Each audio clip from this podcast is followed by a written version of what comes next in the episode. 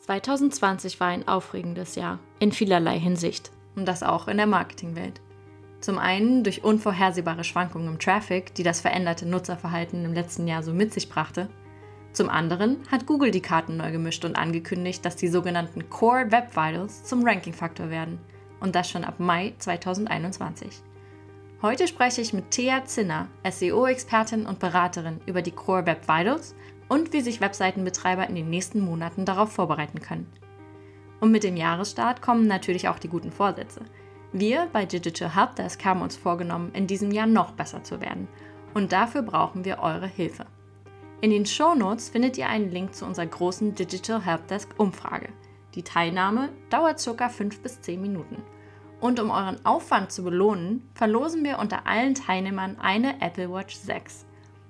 So, Jetzt aber zur heutigen Episode. Mein Name ist Jennifer Lapp, ich bin SEO Strategist hier bei HubSpot und führe euch durch diese Episode von The Digital Helpdesk.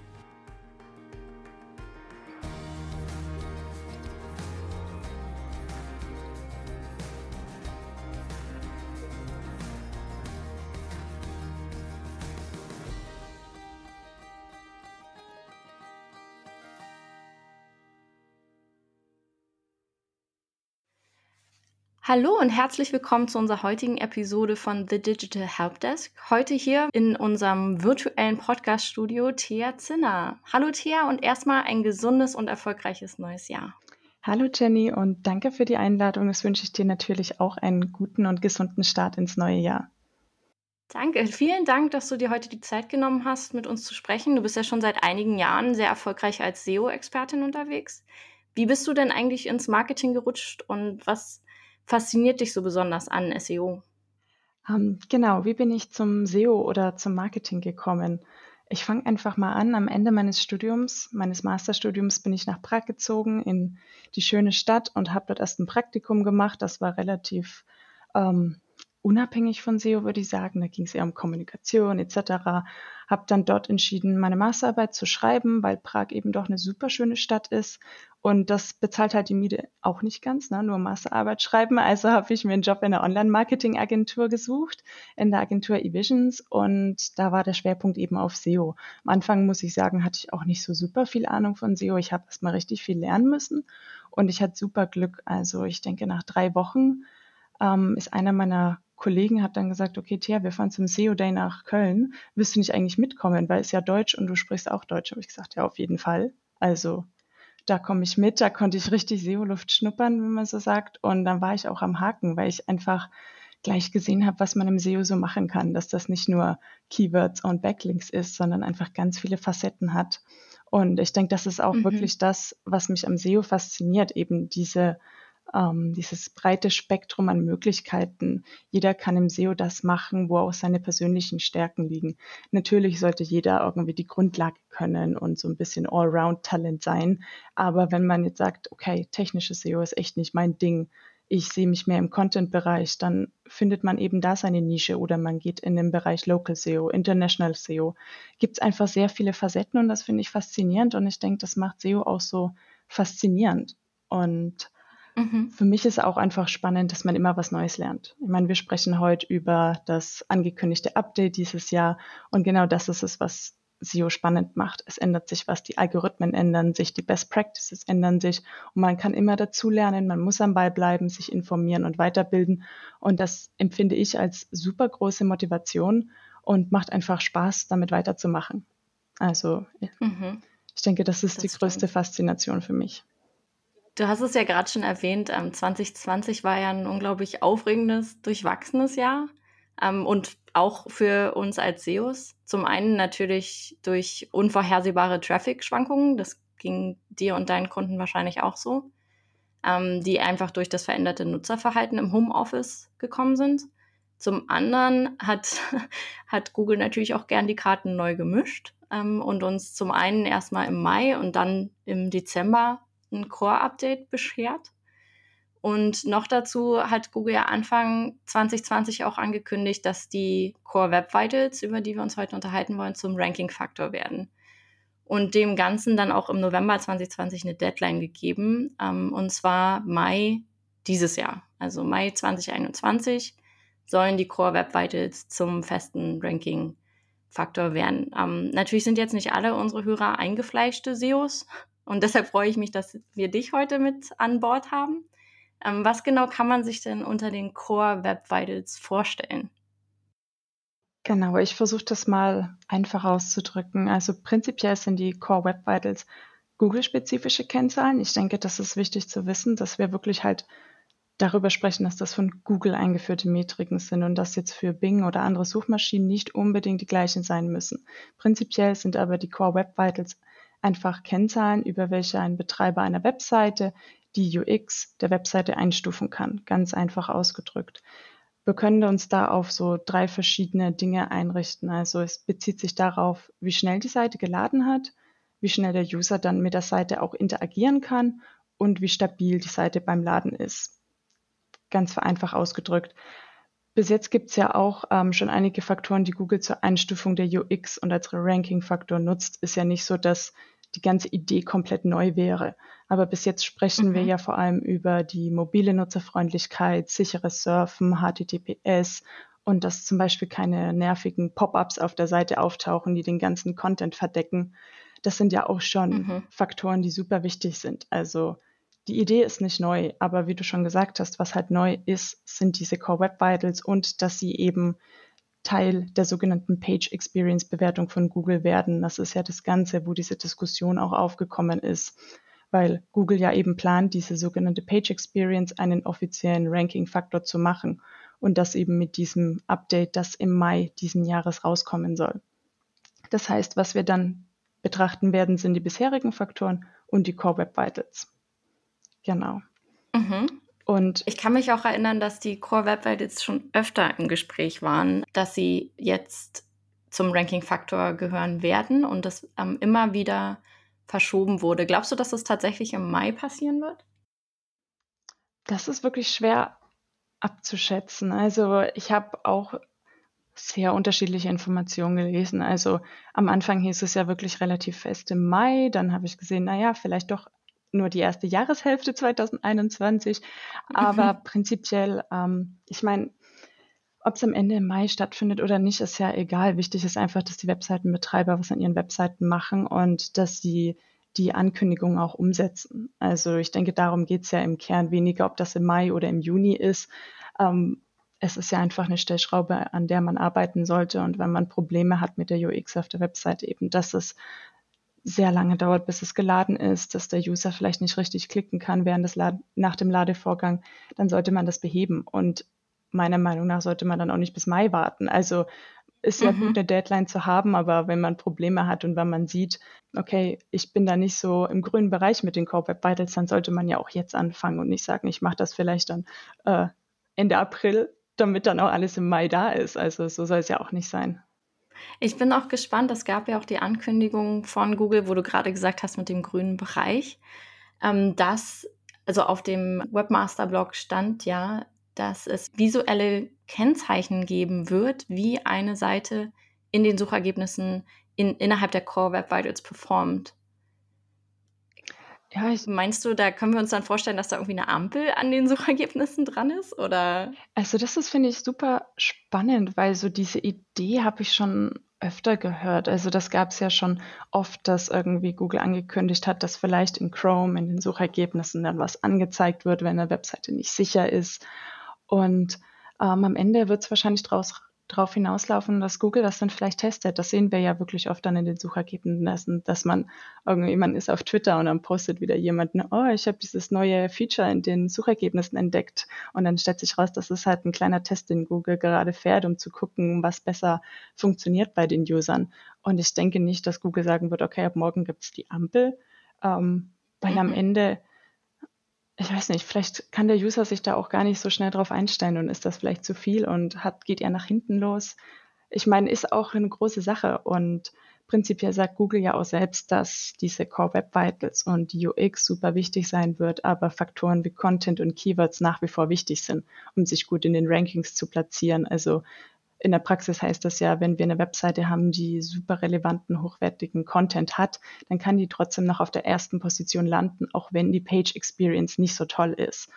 wenn die Seiten natürlich irgendwie inhaltlich relevant sind, wir haben zwei Wettbewerber, die haben ähnlich gute und relevante Inhalte, dann wird wahrscheinlich der mit der besseren Page Experience weiter vorne landen. Aber prinzipiell ist das nicht das Einzige. Und ich denke mir, wenn wir jetzt eine Ampel hätten, dann würde das vielleicht diese ganze Sache irrelevant machen. Also Content und Keywords sind halt auch wichtig und andere Ranking-Faktoren gibt es auch noch außer Content, Keywords und Page Experience. Mhm. Wenn wir uns jetzt nochmal genau die, ähm, die Page Experience und die Core Web Vitals anschauen, was kann ich denn genau für Stellschrauben ansetzen? Also an welcher Stelle kann ich meine Core Web Vitals als Webseitenbetreiber verbessern? Also prinzipiell ist es vielleicht an der Stelle ganz gut, mal kurz darauf einzugehen, welche wir denn überhaupt haben, also wie die sich nennen und woraus die bestehen. Wir haben ja zum einen das Largest Contentful Paint, das besagt ja, wann quasi der Hauptcontent einer Seite geladen ist. Und das ist auch eine super wichtige Metrik. Ähm, als Webseitenbetreiber mhm. selbst kann man da verschiedene Dinge machen. Zuerst natürlich ist wichtig zu gucken, wo steht man gerade. Das heißt, den LCP-Score zum Beispiel in PageSpeed Insights checken und auch in der Google Search Konsole. Ich würde beides empfehlen. Ganz einfach, weil man zwar in PageSpeed Insights sieht man ja immer das spezifisch für die URL, die man analysiert, aber in der Search Konsole sieht man halt die Daten für die gesamte Webseite. Gibt natürlich noch mehr Unterschiede, aber das sind so ganz einfach ausgedrückt der große Unterschied. Und prinzipiell, wenn man eben diesen Largest Contentful Paint als eine Metrik von dreien verbessern will, muss man auch wissen, wo man hin möchte. Also Google empfiehlt ja, dass man bei maximal zweieinhalb Sekunden rauskommen sollte. Alles, was schneller ist, ist natürlich umso besser. Und ich denke, das ist auch eine wirklich schwere Sache für große Seiten oder Webseiten mit unglaublich vielen Features, Bildern und was weiß ich auf der Webseite. Also auch viel Arbeit, denke ich mir. Ähm, und wie gesagt, einen Blick in die Search-Konsole werfen, in PageSpeed Insights und dann findet man da ja auch schon sehr viele Empfehlungen. Was halt so typischerweise auftaucht, ist irgendwie Lazy Loading implementieren, dass man die Ladezeiten von verschiedenen Ressourcen verbessert, wie Bildern zum Beispiel, dass man Skripte von Drittanbietern entfernt und so weiter und so fort. Aber wie so vieles kann man hier zwar Empfehlungen geben, was wahrscheinlich auftreten wird. Ich denke, Google hat das auch veröffentlicht, so ein paar Tipps, was typischerweise Probleme sind und was man verbessern kann. Aber am Ende ist es wirklich wichtig, dass man sich seine Seite anguckt und guckt, was ist das Problem bei mir? Weil unter Umständen gibt es kein Problem mit Bildern, aber dafür was anderes. Also da muss man schon wirklich sich seine, seine eigene Seite gut angucken. Ähm, mhm. Wir haben ja dann noch die zweite Metrik, das ist der First Input Delay. Nochmal als Recap, der misst halt einfach die Zeit, die ein User braucht, um tatsächlich mit der Seite zu interagieren. Interagieren heißt hier, wir irgendwo klicken, vielleicht die E-Mail-Adresse eingeben, auf irgendeinen Button klicken und so weiter und so fort. Wenn wir jetzt zum Beispiel eine Webseite haben, die hauptsächlich textbasiert ist, ein Blog oder was weiß ich, ähm, und der User kann außer Scrollen nicht viel machen auf der Seite, dann kann es auch sein, dass diese Metrik irgendwie im Web Vitals Report in der Search-Konsole gar nicht erst angezeigt wird, weil eben nicht wirklich viel Interaktionsmöglichkeit dem User angeboten wird. Aber für Seiten, wo sich User einloggen müssen oder sagen wir für ein Webinar anmelden sollen, dann ist eben dieser First Input Delay sehr wichtig. Und auch hier gibt es schon was für Webmaster zu tun, ähnlich wie das, was ich gerade gesagt habe, zum Beispiel auch wieder Skripte von Drittanbietern entfernen, zum Beispiel, wenn man ein Heatmap-Tool implementiert hat, dann kann das durchaus die Webseite ein bisschen verlangsamen und dann muss man einfach abwägen, okay, brauche ich das noch oder was mache ich da einfach damit? Außerdem ist JavaScript immer ein großes Thema, dass man die Ausführung beschleunigt und so weiter und so fort. Ähm, an der Stelle ist es vielleicht auch wichtig zu sagen, dass das ganze Thema Core Web Vitals schon sehr technisch ist. Also ähm, es ist jetzt nichts, was man ohne technische Kenntnisse meiner Meinung nach sehr einfach umgesetzt hat, sondern da muss man schon auch wissen, um was es geht und man muss sich da einen guten SEO-Consultant suchen oder vielleicht halt einfach einen sehr guten Webentwickler haben, der einem dabei hilft. Mhm. Das, äh, die dritte Metrik, von der wir ja sprechen, ist das ähm, CLS, also das Cumulative Layout Shift. Und dabei geht es ja, wie stabil ist denn die Seite beim Laden? Also wir lesen da ganz oft was von der visuellen Stabilität. Also ob sich irgendwelche Elemente auf der Seite noch bewegen, wenn die Seite geladen wird. Ich denke, wir kennen das alle. Wir sind auf mit dem Handy auf einer Webseite unterwegs, es lädt und man sieht, ach cool, da muss ich hin, da will ich klicken auf den Link und man klickt und die Seite hat nochmal geladen und dann landet man wo ganz anderes oder es funktioniert nicht. Und das ist halt einfach eine extrem negative User-Erfahrung. Man ist genervt, weil man nicht dorthin kommt, wo man eigentlich möchte. Und ähm, von daher gibt es hier halt auch einiges, was Google empfiehlt, was man so machen kann. Zum Beispiel, dass man für alle Medien, sprich Videos, Bilder, Infografiken festgelegte Größenangaben vorgibt, damit der Browser des Users einfach weiß, wie viel Speicherplatz dieses Element auf der Seite einnehmen wird und das halt nicht während des Ladens dann ändert. Oder wenn man beispielsweise Anzeigen auf seiner Webseite hat, sollte man sicherstellen, dass diese einen reservierten Platz haben, würde ich sagen, damit sie halt nicht irgendwo auf der Seite random erscheinen und den mhm. Inhalt verschieben. Aber es ist mhm. wirklich schwierig an der Stelle zu sagen, das sind halt die Punkte, die man befolgen sollte. Ich würde da immer den äh, Workflow angehen, dass man einfach sich einen Überblick schafft auf der eigenen Webseite. Das heißt, in die Search-Konsole gehen. Das ist, ich denke, ohnehin mein liebstes SEO-Tool, weil man so viele Informationen hat. Und dann vielleicht noch zu PageSpeed Insights rüber gucken und dann einfach ran an die Arbeit und keine Zeit verlieren. Also das ist, denke ich, das Wichtigste hier. Wir haben es ja gerade schon gesagt, nicht unbedingt bis Mai warten, sondern vielleicht jetzt schon mal die Zeit nutzen und sich angucken, wo man denn da steht. Vielleicht kann man sich auch freuen, weil alles schon im grünen Bereich ist. Wer weiß. Mhm, das stimmt. Zur Page Experience zählt ja auch schon seit Jahren äh, die Mobile. Darstellung. Was rätst du deinen Kunden, wenn es an die mobile Optimierung geht, besonders jetzt im Hinblick auf die Core Web Vitals? Also prinzipiell schwierig zu sagen, weil wir mal ganz unterschiedlich vorgehen, weil natürlich ich glücklicherweise viele Kunden habe, die schon gut mobil optimierte Webseiten haben. Wir raten auch allen Kunden immer dazu, das als wichtiger als die Desktop-Seite zu betrachten, dass einfach die mobile Optimierung unglaublich wichtig ist. Und ich denke, das ist auch in den meisten Köpfen angekommen. Also ich wahrscheinlich, vielleicht schätze ich mich als Glückliche, aber meine Kunden verstehen das bisher alle ganz gut. Mit den Core Web Vitals würde ich sagen, ist es so ein bisschen äh, schwieriger, weil eben immer mitschwingt, dass sehr viel technisch geändert werden muss, was sehr viel Ressourcen und Zeit in Anspruch nehmen würden. Und ähm, mhm. das kennen vielleicht noch andere CEOs, die auch in Agenturen arbeiten oder als Freelancer, dass man da einfach manchmal Probleme hat, weil der Kunde das schon versteht, dass es wichtig ist. Aber ich denke, man hat als Agentur immer ein bisschen eine andere, ähm, wie sagt man das? Man kann eine andere Stellung. Ja, ja, eine andere Stellung als Inhouse-SEO. Zumindest ist das so mein Eindruck, wenn ich ähm, vergleiche. Ich mache auch manchmal so eine Art, also ich bin auch als Inhouse-SEO tätig, so in etwa kann man das nennen. Und da hat man einfach mehr Überblick als als Agentur. Aber nichtsdestotrotz, ich denke, die Core Web Vitals sind ein Riesenthema für alle. Und ähm, meine Kunden wurden halt alle informiert darüber, dass es das gibt und dass das kommen wird und dass man viel machen wird. Und an sich, glaube ich, ist es einfach wichtig zu wissen, dass man, wie gesagt, Status quo prüft, einfach guckt, was ist los, wo muss ich dran arbeiten und dann, dass man einfach anfängt, alles umzusetzen und zu gucken, was auf der Webseite auch Sinn macht. Wenn zum Beispiel Bilder ein Problem sind, vielleicht braucht man nicht alle Bilder, vielleicht kann man die noch optimieren und ähm, dann einfach guckt, in welche Richtung es gehen wird. Ähm, ein Punkt, den, den du gerade auch schon angesprochen hast, den wir als ähm, Inhouse-SEOs genauso wie als Dienstleister, an den wir oft stoßen, ist ja Buy-in von der Geschäftsleitung zu bekommen oder von anderen Teilen ähm, vom Developer. Was ist so deine Empfehlung an Inhouse sowie auch an Dienstleister, um besonders jetzt im Hinblick auf die Core Web, Web Vitals Buy-in von anderen Parteien in der, im Unternehmen zu bekommen? Also das ist wirklich ein schwieriges Thema und ich denke, das kann man ausweiten auf sehr viele andere SEO-Bereiche, dass es schwierig ist, einfach grünes Licht von Geschäftsleitung zu bekommen, dass man die Ressourcen zugesichert bekommt aus der IT-Abteilung.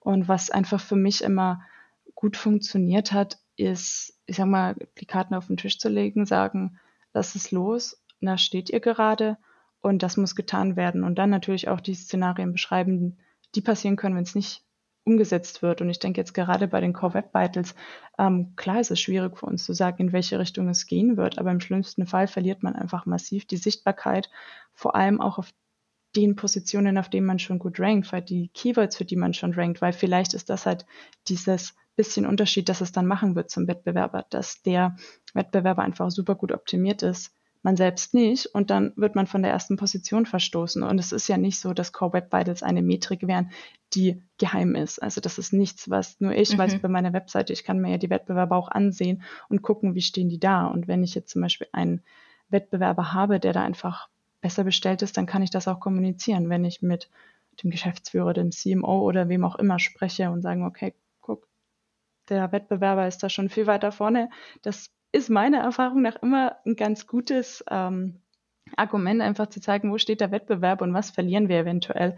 Aber ich denke, am Ende ist es auch wichtig, das einfach früh zu kommunizieren. Also man mhm. muss halt einfach auch verstehen, dass wenn man vielleicht irgendwie im März, April um die Ecke kommt und sagt, ach ja, übrigens, das ist halt auch zu spät. Also von daher auch vielleicht jetzt die Zeit nutzen, sich informieren, gucken, wo man steht und dann direkt alle Stakeholder auch an Bord holen. Wenn du jetzt ähm, anfangen müsstest, also du bekommst heute einen neuen Kunden, ähm, da sehen die, ähm, die Rankings sind an sich alle super. Ähm, es gibt zwar große Competition, aber der Content auf der Seite ist richtig klasse. Du siehst aber auf den ersten Blick in, im Lighthouse-Tool oder in, in anderen Tools, dass die Page Experience nicht unbedingt die beste ist. Wo würdest du am, am ehesten ansetzen? Um deinen Audit quasi anzufangen, dieser Seite? Und was würdest du denn quasi unseren Hörern empfehlen, wenn sie jetzt an ihrer Seite ansetzen? An welcher Stelle? Also ich würde mir einen Gesamtüberblick verschaffen in der Search-Konsole, damit man einfach weiß, wo bin ich tendenziell. Und dann natürlich, ich denke, am wichtigsten ist es, gerade wenn man eine große Webseite hat, man kann nicht immer alles auf einmal machen. Und äh, die Search-Konsole oder der Bericht in der Search-Konsole ist ja so ausgelegt, dass Google versucht, deine URLs in Packages zu packen. Google versucht, Pattern zu erkennen in deiner URL-Struktur und sagt dann, alle URLs mit dieser Struktur, die ähnlich sind oder Seiten, werden gruppiert und da solltest du das und das machen. Also vielleicht auch hier mhm. als Tipp, wenn man als Webseitenbetreiber in die Search-Konsole blickt, man wird nicht alle einzelnen URLs finden und aufgelistet, was da zu tun ist, sondern dann mhm. heißt es, okay, diese URL ist im roten Bereich, im Bereich ähm, Largest Content for Paint, da muss was gearbeitet werden und URLs, die ähnlich sind, sind damit auch gemeint. Und ich denke, es ist super wichtig an der Stelle, dass man dann zum Beispiel nochmal zu PageSpeed Insights oder Lighthouse geht und sich vor allem seine Top-Performer-URLs anguckt. Weil das ist natürlich, ähm, wenn ich jetzt einen Blog habe, der so nebenher plätschert und der nicht so wirklich mhm. gute mhm. Werte hat, ja, das ist schade, aber das ist nicht so schlimm, wie wenn meine Bestseller-Produkte nicht performen, wenn ich die Rankings verliere für die Produkte, die auch wirklich Conversions und Umsatz bringen. So das ist natürlich ganz klar, das muss man auch im Blick behalten und das kann man dann natürlich auch manuell in PageSpeed Insights in Lighthouse prüfen. Es gibt auch eine Chrome Extension für die Web Vitals, habe ich gesehen. Also da wird einem viel angeboten. Ich denke, ich habe auch gelesen, dass Google plant, das in Google Analytics noch mit einzu ähm, einzubinden, so wie wir es halt jetzt auch mit den Metriken von PageSpeed Insights schon haben. Und dann sieht man das mhm. ja auch direkt. Dann weiß man, okay, was sind meine wichtigsten URLs und wo muss ich was arbeiten. Und ich denke, wenn man vor allem begrenzte Ressourcen hat, dann auf jeden Fall damit anfangen. Das ist ganz klar, weil dort, wo man gut steht und was wichtig ist für Umsatz, für das ganze Business, das sollte man als erstes optimieren. Wenn du, wenn du jetzt auf 2021 blickst, mit Hinblick auch auf die Core Web Vitals, was sind denn SEO-seitig und vielleicht auch privat deine Vorsätze für das neue Jahr? Hm. Normalerweise mache ich mir keine Vorsätze, weil ich eher die Mentalität habe, wenn ich was erreichen will oder ändern möchte, dann mache ich das lieber jetzt sofort und brauche mir keinen irgendwie Zeitraum wie einen Vorsatz nehmen oder ein Jahr. Aber wenn ich was entscheiden müsste als Vorsatz, ähm, auf einem auf jeden Fall äh, persönlich eine bessere Work-Life-Balance zu bekommen. Das hat mir das letzte Jahr gezeigt, dass irgendwie ständiger Lockdown und Homeoffice mich mehr in die Richtung treibt, mhm. mehr zu arbeiten und irgendwie die normalen Arbeitszeiten vollkommen zu vergessen, wenn man schon selbst nicht mehr wirklich weiß, ist unter der Woche oder Wochenende. das ist, ja. das ist auf jeden Fall mein persönlicher Vorsatz.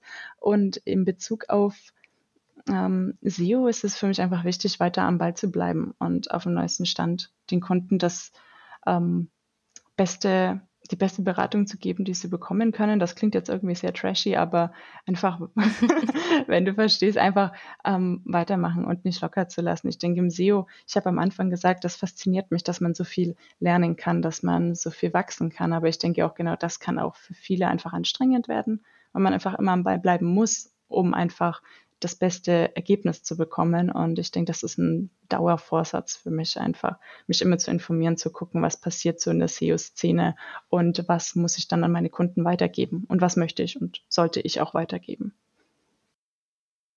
Was hast du so als Empfehlung für alle, die jetzt hier gerade ähm, neu im SEO-Bereich sind? Wie hältst du dich auf dem Laufenden? Ähm, ich folge sehr viel wichtigen Leuten oder wichtigen SEO-Leuten auf Twitter, weil sie einfach immer die wichtigen Infos auch weitergeben. Und ansonsten, was ich sehr gern mag, ist der Newsletter von Aleida Solis, der SEO FOMO Newsletter. Den kennen bestimmt einige, mhm. ähm, weil der einfach immer super relevante, kompakte Infos gibt und ähm, auch sehr regelmäßig kommt. Also den mag ich sehr gern und finde ich eine gute Informationsquelle. Ansonsten versuche ich schon regelmäßig auch einfach an Webinaren teilzunehmen. Ähm, einfach weil ansonsten Konferenzteilnahme ja momentan nicht so wirklich möglich ist und mich da auf dem Laufenden zu halten, um zu gucken, was läuft so, was geht ab in der SEO-Szene und wenn ich Zeit habe, dann lese ich natürlich auf den einschlägigen Magazinen da ich ja äh, noch in Prag basiert bin, lese ich sehr viel Englisches und ähm, sehr viel bekannte SEO-Zeitungen, also die es online gibt. Aber an sich glaube ich, es ist halt auch SEO, gibt es halt unheimlich viel und man muss dann auch ein bisschen selektieren, was einem gefällt. Und wie gesagt, wenn man jetzt vielleicht nicht so viel Zeit hat und neu ist, dann würde ich den Newsletter von Aleda Solis empfehlen, weil ich den wirklich super finde und der jetzt auch nicht irgendwie irrelevante Infos hat, sondern genau das, was man braucht. Von daher, das kann ich zum Informieren auf jeden Fall empfehlen. Gibt es denn für dich so in 2020 ein Projekt oder ein, ähm, eine Sache im SEO, die dir am meisten Spaß gemacht hat? Mm. Eine einzelne Sache ist schwer zu sagen. Ich denke, prinzipiell finde ich es einfach spannend, immer zu sehen, wie Webseiten wachsen, wie Kunden wachsen, wenn man was irgendwie durchgeboxt hat, was echt lange in der Pipeline war beim Kunden und der gesagt hat, ja, wir wissen. Und dann wird es irgendwie implementiert und es bringt auch tatsächlich die Ergebnisse. Das ist, macht einen schon immer glücklich. Oder ähm, zum Beispiel, ich betreue einen Kunden, da machen wir einen großen Blog und da geht es natürlich nicht nur immer um die Produktion von neuen Inhalten, sondern auch einfach mal recyceln und Inhalte updaten, um zu gucken, ist das noch auf dem neuesten Stand. Und da haben wir ein großes, ähm, großes Batch an Content überarbeitet und dann ist das schön, wenn man dann einfach sieht, oh, der Traffic geht quasi am nächsten Tag, nachdem es aktualisiert wurde, nach oben. Und das ist immer so ein, so ein Highlight das freut mich immer, wenn man sowas sieht. Das sind keine riesengroßen Dinge, aber an sich, denke ich, geht es im SEO auch ganz oft einfach die Grundlagen zu können. Und das mhm. ist immer ein Highlight, wenn man dann sieht, alles klar hat funktioniert. Eine Sache, die ich am SEO unglaublich schön finde, ist das Aufräumen, auch wenn man das privat vielleicht nicht so gerne macht. Aber wenn man einmal durch sein komplettes Audit, sein ganzes Google Sheet oder Excel Sheet durchgegangen ist und wirklich alle Seiten aufgeräumt hat, ähm, die, die einem die ganze Zeit so vorliegen und dann vielleicht ein paar Wochen, Monate später tatsächlich sieht, dass es auch was gebracht hat. Das finde ich unglaublich lohnenswert an, an dem ganzen Feld. Und ich glaube, dass das auch, sobald wir alle anfangen und auch unsere Hörer anfangen, sich für die Core Web Vitals vorzubereiten, eben sich hinzusetzen und zu gucken, wo sind tatsächlich die Schwachstellen meiner Seite, an welcher Stelle ähm, kann ich vielleicht den, ähm, den Content später laden lassen, statische Assets vielleicht cachen, die nicht, die nicht aktualisiert werden müssen. Äh, wie, wie kann ich Drittparteiquellen ähm, an der Stelle eher connecten, dass die halt schon vorgeladen werden, ähm, um da halt Stück für Stück durch die Seite durchzugehen und wirklich die beste Page Experience, also nicht nur im Hinblick darauf, dass ich bei Google besser ranken möchte, ähm, und besser sein will als mein Wettbewerb, sondern auch, dass ich dem Nutzer tatsächlich die beste Page Experience bieten kann. Ich glaube, das wird ein sehr aufregendes Jahr für uns. Ja, ja. Und ich denke, du sprichst auch genau das an. Irgendwie, wir sagen immer, Google möchte das, Google hat die Kennzahlen eingeführt, aber am Ende geht es ja wirklich um den User. Also es ist ja nicht, dass Google diese dieses Update angekündigt hat und diese Metriken eingeführt hat, einfach aus Spaß an der Freude, sondern einfach, weil der User eine bessere Erfahrung haben soll. Und das sollten wir halt nicht vergessen. Und es ist mhm. einfach wichtig, dass der User im Fokus steht, egal was wir machen mit unserer Webseite. Wir machen das nicht für die Suchmaschine. Wir machen das für den User, damit der zufrieden ist und damit der einfach eine gute Erfahrung hat und sagt, okay, das war alles. Am besten Fall mir ist gar nicht erst irgendwas aufgefallen, was negativ sein kann. So soll es ja immer sein. Und der User ist einfach im Zentrum. Ich denke, das ist schon im SEO eine, ein eine Aussage, die schon lange stimmt, aber ich denke, sie wird mit jedem Jahr noch wichtiger, dass wir uns mehr auf den User einstellen. Ich denke, das hat auch einfach letztes Jahr 2020 die ganze Geschichte, wie Corona angefangen hat im März, April.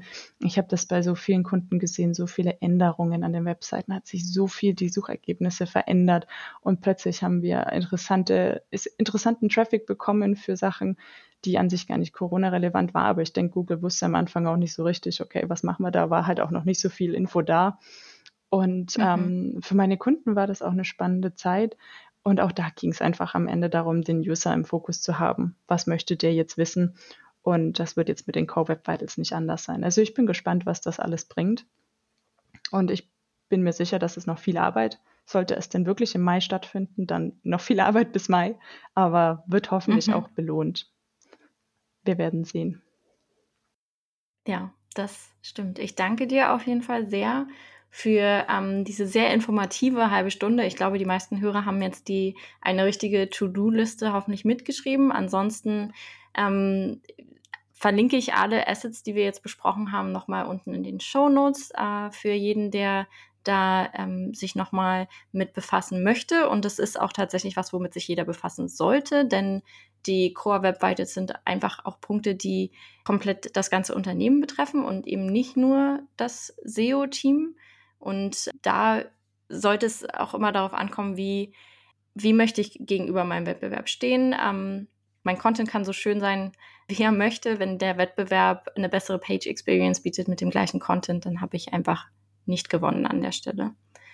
Tia, ich danke dir vielmals, dass du da warst. Hast du noch irgendwas, was du an ähm, unsere Hörer mitgeben möchtest, wie man dir vielleicht folgen kann, ähm, sich mit dir connecten kann oder irgendwelche anderen Social-Media-Kanäle, die du gerne erwähnen möchtest? Uh, sehr gerne. Also ich freue mich immer über neue Follower auf Twitter und wer irgendwie eine Frage auch hat, dann einfach bei LinkedIn schreiben. Das ist beantworte ich auch gerne und helfe auch gern. Also da keine Scheu zeigen. Ich bin auch bei Xing, aber ähm, LinkedIn Xing ist halt immer so die Frage. LinkedIn ist bei mir einfach interaktiver und bin ich aktiver, von daher bevorzuge ich das.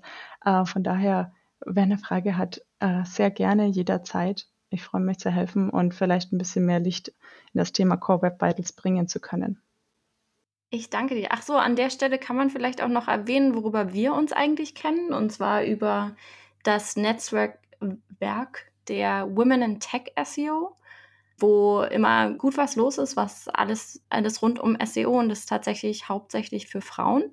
Da kann man auch gerne dazu stoßen. Es gibt auch einen Dach-SEO-Channel. Genau, kann ich auch sehr, sehr empfehlen. Vielleicht noch ein bisschen dazu was. Da gibt es auch ein, oder es gab ein Mentoring-Programm für weibliche SEOs, auch äh, super toll. Das wird bestimmt auch wieder angeboten. Also wer auch ganz neu im SEO ist, ist da auch aufgehoben. Keine Scheu zeigen. Super. Dann ähm, danke ich dir vielmals und wünsche dir nochmal ein gesundes neues Jahr. Danke, ich danke auch und dir das Gleiche.